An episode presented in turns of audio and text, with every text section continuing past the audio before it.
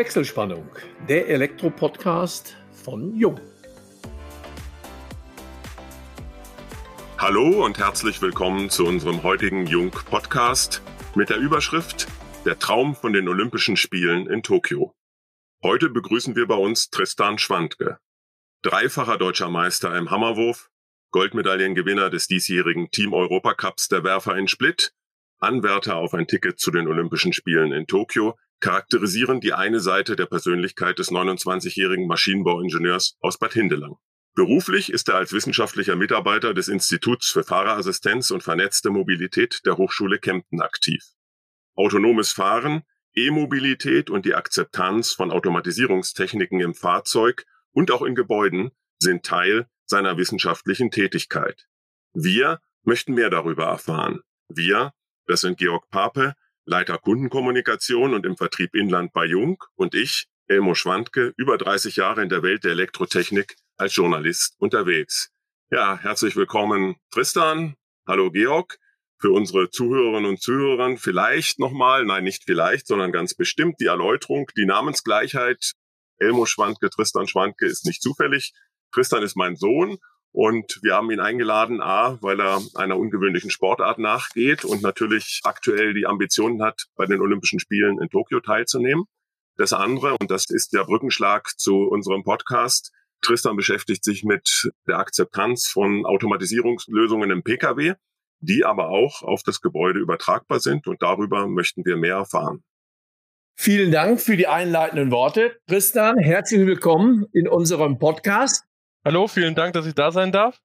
Ja, und ich freue mich ganz persönlich, dass wir auch mal wieder jemand haben, der nur, ich sag mal, in zweiter Linie mit der Elektrotechnik beziehungsweise dem elektrotechnischen Handwerk zu tun hat besonders eben auch einen zweiten Punkt, der, wie ich finde, sehr, sehr interessant ist. Und da darf ich dir erstmal auch von meiner Seite herzlich gratulieren zur dritten deutschen Meisterschaft in Folge. Und ich habe natürlich in Vorbereitung unseres Podcasts deinen Wettkampf im Internet verfolgt und habe festgestellt, von sechs Würfen waren vier gültig und alle vier Würfe hätten zum deutschen Meister gereicht. Also insofern ist da schon eine Dominanz vorhanden, aber da werden wir uns gleich ja, denke ich, noch ein bisschen unterhalten können.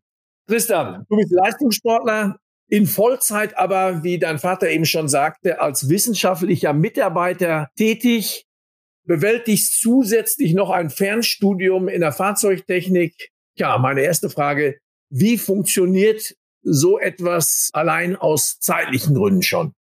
Naja, also erstmal sind die Rahmenbedingungen natürlich wichtig. Ich habe eine Familie, die mich ja seit Jahren da unterstützt. Das hat ja auch alles langsam begonnen. Ich habe ja nicht sofort Leistungssport gemacht auf dem Niveau, wo ich zehnmal die Woche trainiere. Dann bin ich auch noch zur Schule gegangen und dann hat sich das ja nach und nach alles entwickelt und dann muss man halt das Zeitmanagement dementsprechend so anpassen, dass man das alles unter einen Hut bekommt, sage ich mal auf gut Deutsch. Wichtig ist halt aber auch immer, dass man halt bedenkt, vom Sport kann man nicht leben, vom Hammerwerfen ja schon gar nicht. Und deshalb ist es halt wichtig, dass man dual sich weiterbildet, dass man seine Ausbildung macht, dass man auch einfach sich die Zukunft sichert, auch finanziell. Deshalb war es auch meinen Eltern immer sehr wichtig, dass ich mich weiterbilde, mein Studium mache, eine Berufsausbildung mache, die Zukunft hat. Ich denke einfach, mit einer perfekten Familie dahinter und Rahmenbedingungen, die dann einfach auch durch den Verein und durch den Beruf geschaffen werden, ist das, denke ich, alles möglich. Du beschäftigst dich ja in deiner beruflichen Welt mit Automatisierungslösungen, Automatisierungstechnik im Fahrzeug. Vielleicht sagst du uns etwas über die Schwerpunkte deiner Forschungstätigkeit und gibst uns mal ein Praxisbeispiel. Also ich bin wissenschaftlicher Mitarbeiter ja im A-Drive Living Lab der Hochschule Kempten. Jetzt ganz neu etabliert im Institut für Fahrerassistenzsysteme und vernetzte Mobilität in Memmingen bzw. Benningen. Wir beschäftigen uns maßgeblich mit der Eigenschaftsbewertung von Automatisierungstechnik jetzt im Fahrzeug. Und da geht es eben darum, dass wir die Fahrerassistenzsysteme mit Hinblick dann auf die Kundenakzeptanz bewerten. Das kann man objektiv als auch subjektiv tun. Beispielsweise wäre ein Abstandsregeltempomat, also ein ACC, wenn ich da auf der Autobahn zum Beispiel auf der linken Spur fahre und rechts vor mir würde ein Fahrzeug von der rechten Seite auf die linke Seite wechseln, dann ist ja das Ziel, dass dieser Abstandsregeltempomat die Geschwindigkeit reduziert, aber zuvor ja natürlich auch das Objekt überhaupt registrieren kann. Und wie es das tut, mit welcher Latenz, also ob das zu lange dauert, ob das Fahrzeug zu nah an das Objekt heranfährt, und wie stark die Verzögerung ist, also ob das noch komfortabel ist oder wirklich zu hart. Das sind Eigenschaften. Da geht es eben auch darum, dass wir über Benchmark-Studien auch die gleichen Systeme, aber verschiedener Hersteller vergleichen. Also wenn ich jetzt einen Sportwagenhersteller habe, dann wird der Kunde natürlich ein anderes Verhalten erwarten, als wenn ich jetzt eine Luxuslimousine habe, die primär dazu da ist, gemütlich mehrere tausend Kilometer von A nach B zu fahren. Diese Bewertung, das sind sogenannte KPIs, sprich Parameter, die eben zur Eigenschaftsbewertung dienen. Die werden festgelegt aus dem wissenschaftlichen Kreis natürlich, den es weltweit gibt, als auch von unserer Seite selber. Das kann ich eben objektiv messen, also mit Systemen, Messsystemen, Fahrdynamiksystemen, die im Fahrzeug eingebaut werden. Also sprich die Verzögerung, die Latenz, bis die Systeme eingreifen und so weiter als auch dann über Subjektivbewertung, dass wir diese Probandenstudie machen und die Kunden oder Wissenschaftler selber die Systeme testen und dann über Fragebogen bewerten. Ich kann aber auch den Mensch objektiv in das System integrieren und evaluieren, indem ich beispielsweise diese typischen EKG-Frösche habe, EKG-Messungen mache, Atmungsmessung, Herzfrequenzmessung. Und wenn dieses Szenario, was ich vorher auf der Autobahn beschrieben habe, eintritt, dann messen wir eben, wie diese Stressentwicklung oder die physiologischen Daten sich verändern des Fahrers oder des Beifahrers im Fahrzeug. Und darauf können wir dann mit Psychologen oder auch Medizinern darauf schließen, ob das System komfortabel und stressfrei ist. Darum geht's ja am Ende. Der Kunde möchte einen Mehrwert haben, warum er das System überhaupt kauft. Und das automatisierte Fahren hat ja am Ende das Ziel, dass ich dieses typische Zugszenario am Ende entwickle. Ich möchte gemütlich von A nach B fahren, ich möchte Laptop-Arbeiten machen, Büroarbeiten, ich möchte vielleicht Fernseh schauen oder ein Buch lesen und das funktioniert eben nur, wenn die Systeme die Rahmenbedingungen für mich schaffen, dass ich den Innenraum im Fahrzeug dementsprechend nutzen kann. Im Grunde war das Fahrzeug ja auch Vorreiter für Automatisierungslösungen. Zentrale Schließsysteme, Klimaanlage, Lichtsensoren, Regensensoren, alles das, was man ja auch partiell heute im Gebäude wiederfindet, also Klimasteuerung sowieso, zentrales Schließsystem. Immer geht es ja dabei um Akzeptanz, im Pkw auch wie im Gebäude. Ich muss mehr als Kunde dafür bezahlen wenn ich ein Auto kaufe und genauso, wenn ich mir Bustechnik in meinem Gebäude oder in meiner Wohnung implementiere, bedeutet das auch einen Aufpreis und letztendlich gibt es Kriterien, sich dafür zu entscheiden. Was ist aus deiner Sicht ganz wichtig, dass man Automatisierungslösungen sowohl im Gebäude als auch im Fahrzeug überhaupt verkaufen kann? Weil alles ist ja bei PKWs natürlich hauptsächlich mit sogenannten Paketen, Komfortpaketen, Sicherheitspaketen verbunden, für die ich mehr Geld ausgeben muss. Was muss getan werden, damit die Akzeptanz möglichst groß ist und dass man überhaupt erstmal eine Nachfrage schafft? Grundsätzlich ist es so, dass ich den Kunden mit den Systemen entlasten möchte. Das ist, denke ich, erstmal der wichtigste Punkt in dem Ganzen.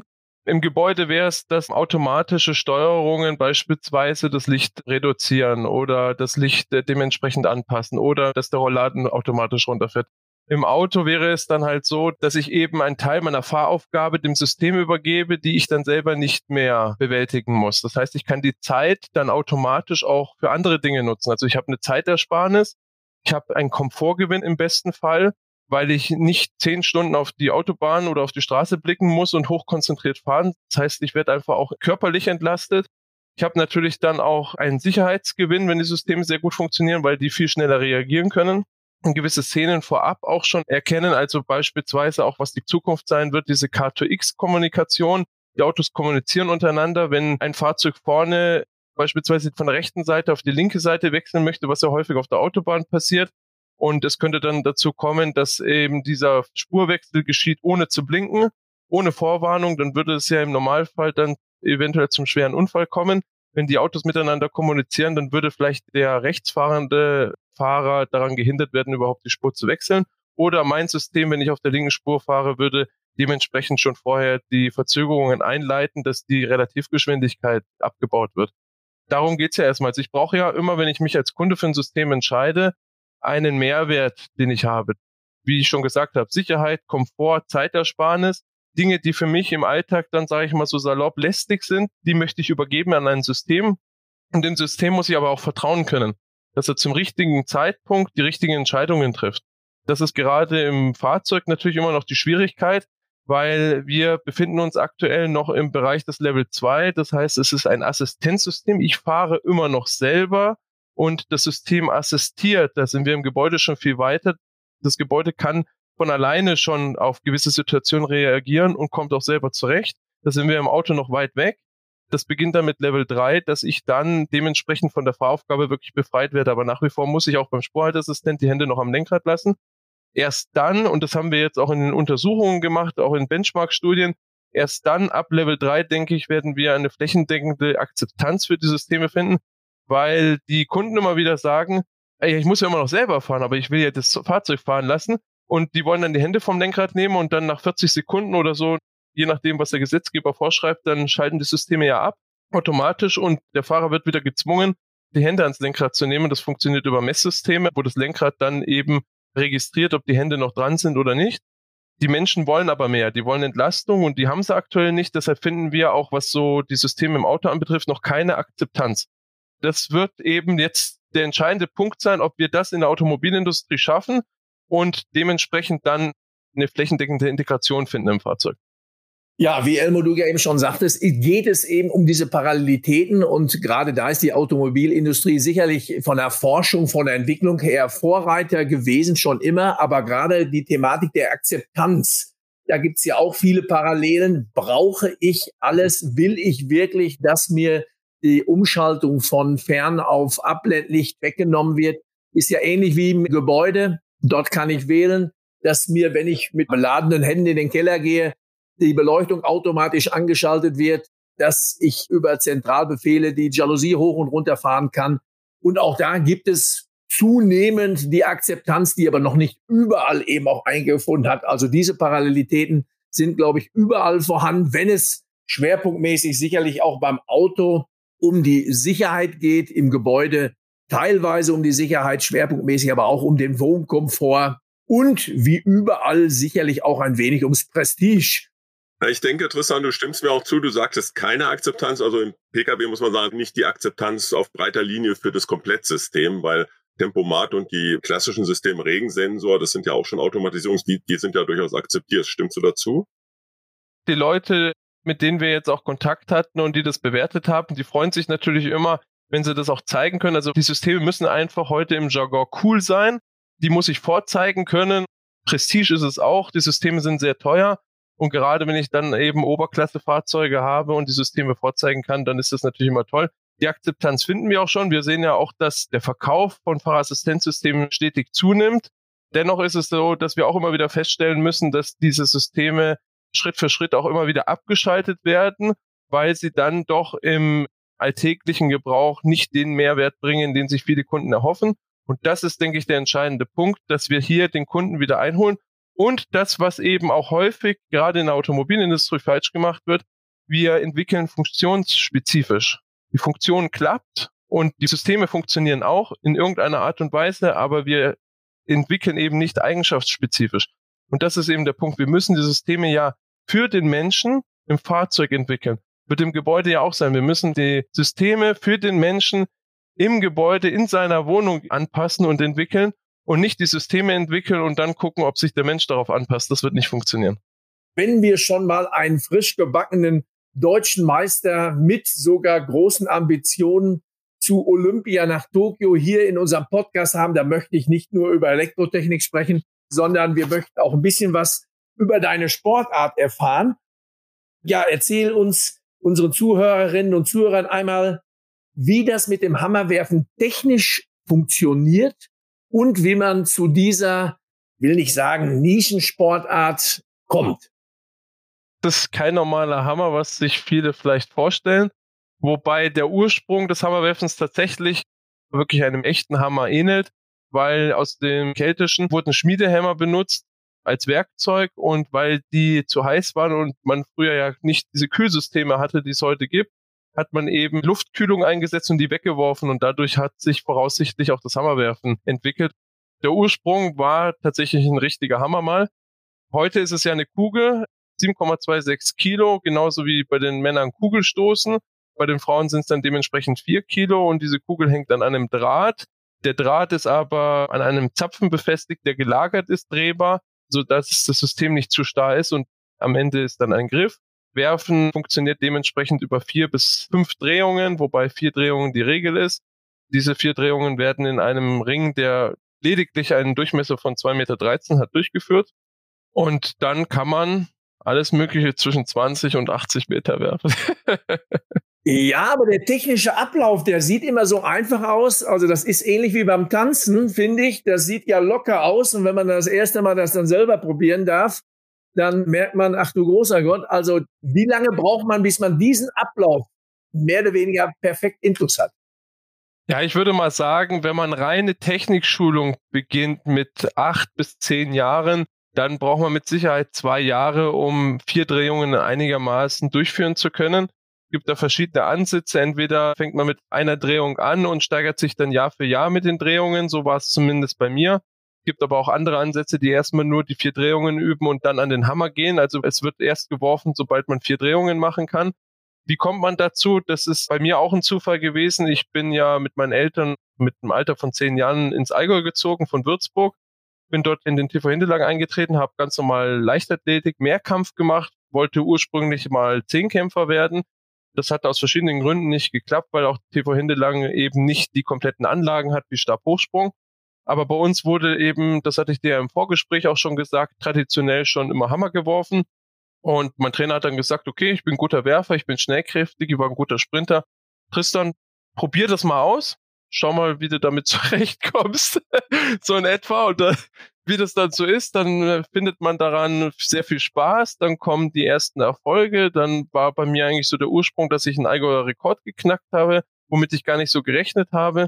Und dann bin ich zu meinem Trainer gegangen, habe ich gesagt, du Josef, wie ist denn der Rekord, der nächste für nächstes Jahr? Und dann hat er so und so viel gesagt, hat gesagt, den möchte ich brechen. Und das war dann auch der Fall. Und dann nach den ersten beiden Rekorden sind dann die Landeskader auf mich oder der Landeskader auf mich aufmerksam geworden. Dann kamen auch Trainingslager und Trainingsmaßnahmen in München zustande. Und das war dann so im Bereich mit 14, 15 Jahren, wo dann auch die Leistungssteigerung enorm zugenommen hat, weil ich mich technisch dann auch dort auch nochmal entsprechend verbessern konnte. Und der Ursprung dann, dass ich wirklich leistungsmäßig das Ganze bestritten habe und dann auch bestreiten wollte, war dann bei den U18 Meisterschaften in Ulm, deutsche Meisterschaften, wo ich ganz überraschend Bronze geholt habe, noch als drei Jahre jüngerer. Da war dann nach dem Wettkampf für mich klar, okay, das möchte ich weiter verfolgen, da möchte ich mal ganz nach oben kommen, da möchte ich vielleicht auch international mal starten oder auch mal bei Olympia. Und das war dann mit 15 Jahren, der dann auch der Startschuss war, das Ganze professionell zu machen bis heute. Tristan, um für unsere Zuhörerinnen und Zuhörer diese Leistung, diese immense Leistung mal zu relativieren, würde ich ganz gerne einfach mal ein paar Zahlen bringen, die ich im Internet gefunden hast. Äh, du hast also, das war jetzt vor kurzem, ja die dritte deutsche Meisterschaft gewonnen mit 73 Meter 52. Du hast viermal über 70 Meter geworfen und jeder dieser Würfe hätten dir mit weitem Vorsprung diesen deutschen Meistertitel gesichert. Also das bezeichnet mal deine Dominanz. Und du hast in diesem Jahr, das war sogar auf deinem 29. Geburtstag, wenn ich das richtig lese, mit 76 Meter 71, also deine persönliche Bestleistung aufgestellt. Und in den letzten acht Jahren, also seit 2013, hat kein deutscher Hammerwerfer mehr weiter geworfen. Das muss man sich einfach mal auf der Zunge zergehen lassen. Eine Dominanz, die schon wirklich vorhanden ist. Ist das dann irgendwo ja, nicht langweilig oder wie siehst du das? Also natürlich würde man sich immer wünschen, wenn die Konkurrenz insgesamt dann im eigenen Land noch etwas dichter wäre, wobei man auch ganz ehrlich sagen muss, diese acht Jahre, die es ja sind, wo man diese Weiten nicht mehr geworfen hat, zeigen ja, dass es eben jetzt Weitenbereiche sind, die schwierig sind zu erreichen. Im Bereich von 73 Meter, 74 Meter hatten wir die letzten vier, fünf Jahre schon den einen oder anderen, der das hätte werfen können oder auch in der Nähe war. Jetzt sind wir aber mit 77 Meter dann auch in der Weltrangliste irgendwann dann schon bei den ersten 15 oder 10. Und wenn wir uns dann auch so die ganzen Großereignisse WM und Olympia angucken, dann gehen Medaillen schon zum Teil mit 77, 77,5 weg. Das heißt, wir sind auf internationalem Medaillenniveau, was die Weiten anbetrifft. Und dann wird es halt auch immer schwieriger, dass man eine breitere Masse findet, die das dann in Deutschland wirft. Und ich versuche dann dementsprechend mich international jetzt zu orientieren. Das sind ja auch meine großen Ziele. Ich spiele auch insgeheim mal mit dem Gedanken, vielleicht international nochmal eine Einzelmedaille zu holen. Und das heißt, mein Fokus liegt dann eben nicht mehr darauf, national mich dann zu messen, sondern primär darum, dass ich dann halt international mithalten kann. Ja, Tristan, deine Karriere, ich habe sie ja als dein Vater natürlich hautnah und auch als dein Krafttrainer hautnah miterlebt und verfolgt und natürlich auch gefördert. Es gibt ein Datum in deiner Biografie, das auch mit dem Sport in Zusammenhang ist, mit dem Skilaufen, was uns allen, was dir sicherlich ganz besonders auch im Gedächtnis geblieben ist. Dieses Datum hätte auch sicherlich deine Hammerwurfkarriere sehr, sehr negativ, beziehungsweise diese Hammerwurfkarriere völlig unmöglich gemacht, wenn es anders gelaufen wäre. Das war der 6. Januar 2000. Vielleicht sagst du mal, welche Rolle dieses Datum in deinem Leben spielte und warum es dennoch sich alles zum Guten gewendet hat. Ja, das sind ja jetzt mittlerweile fast 21 Jahre her. Ich habe damals in Kütai in Innsbruck mir den Oberschenkel beim Skifahren gebrochen. War zu dem Zeitpunkt begeisterter Skifahrer, Hermann Mayer-Fan. So dementsprechend bin ich auch gefahren oder wollte so fahren. Das ist dann irgendwann schief gegangen. Hatte damals ja auch schon das Angebot, mal im österreichischen Kader zumindest mit hineinschnuppern zu können. Wollte auch immer Skirennläufer werden, auch damals am liebsten auch bei den Österreichern fahren, weil die natürlich das Nonplusultra waren im Skisport. Leider ist dann der Unfall dazwischen gekommen. Das ist ja dann auch so passiert, dass ich dann sechs Monate im Bett gelegen habe. Dann gab es mehrere Komplikationen, dass sich das Bein entzündet hat. Dann mussten Notoperationen durchgeführt werden. Dann stand natürlich auch die Amputation damals im Raum, was dann natürlich die sportlichen Aussichten völlig zunichte gemacht hätte. Das war dann ein langer Weg. Die Skikarriere war natürlich dann auch aus persönlicher Sicht dann auch beendet. Und um zufriedener bin ich natürlich, dass ich da rausgekommen bin und dann irgendwann den Weg des Leichtathleten eingeschlagen habe. Also vielleicht noch zur Ergänzung. Das Ergebnis war nicht nur, ich sage mal, Heimunterricht, sondern das Ergebnis von auch mehreren Operationen war am Ende, als die Genesung dann soweit erstmal vollzogen war, ein fast fünf Zentimeter kürzeres Bein. Das hat sich im Laufe, das ist bei Kindern so, die Wachstumsfuge war nicht zerstört, hat sich im Laufe der Jahre wieder ausgewachsen, so dass heute eigentlich gar kein Unterschied mehr in der Beinlänge besteht. Ich möchte noch ganz kurz einmal auf Olympia zurückkommen, denn da steht ja noch die Qualifikation im Raum und da drücken wir die alle, alle Daumen, Tristan, dass du die schaffst, denn die 76 Meter 71 reichen von der Norm bis auf 79 Zentimeter an die Qualifikationsweite von 77 Meter 50 heran. Das heißt, solltest du, wovon ich aber nicht ausgehe, diese 79 Zentimeter nicht noch in einem der nächsten Wettkämpfe nachlegen, könnte es durchaus sein, dass ein dreifacher deutscher Meister nicht mit nach Tokio fährt. Das ist das, was mich so ein bisschen schockiert, weil jeder, der die Olympischen Spiele kennt, sie auch interessiert beobachtet, der sieht ja immer auch mal Wettkämpfer, die lange nicht das Niveau erreichen und trotzdem da sind. Und wir würden dann wirklich niemand im Hammerwurf vor Ort haben, obwohl jemand im Land da ist, der gut an die Weite ranwirft und vor allen Dingen dreimal hintereinander deutscher Meister ist. Also erklär uns das. Ja, das ist richtig. Wenn es ganz schlecht läuft, werden wir den deutschen Hammerwurf nicht vertreten sehen in Tokio. Das liegt daran, dass das IOC die Normen festlegt. Es gibt eben zwei Qualifikationswege. Entweder über die Weltrangliste über ein Punktesystem der sichere Weg sind die 7750, um den Zuschauern nochmal ein bisschen klar machen zu können, was 7750 bedeuten, wenn man sich die letzten Jahre anguckt bei Weltmeisterschaften oder Olympischen Spielen, dann sind 7750 im Bereich der Medaillen. Das heißt, um überhaupt nach Tokio zu kommen, muss ich schon ein Medaillenniveau haben. Das zeigt erstmal, wie schwierig es ist, überhaupt diese Norm zu erreichen ja, es ist leider schade, dass es keine anderen Regelungen findet und jedes Land die Möglichkeit hat, zumindest den besten Mann oder die beste Frau im Hammerwurf dorthin zu schicken. Das müssen wir leider so akzeptieren. Das war früher auch mal ein bisschen anders. Die Olympischen Spiele leben ja eigentlich davon, dass man auch mal kleinere Nationen sieht, die vielleicht nicht unbedingt mit den großen Nationen mithalten müssen oder können, was ja auch nicht verpflichtend ist, sondern es ist einfach schön, dass man einfach sich international mal misst und dort viele Länder oder so viele Länder wie möglich vertreten sind. Das ist leider nicht der Fall. Es ist so ein bisschen elitär geworden alles und fehlt auch so ein bisschen der olympische Gedanke. Das muss man schon auch als Kritik äußern.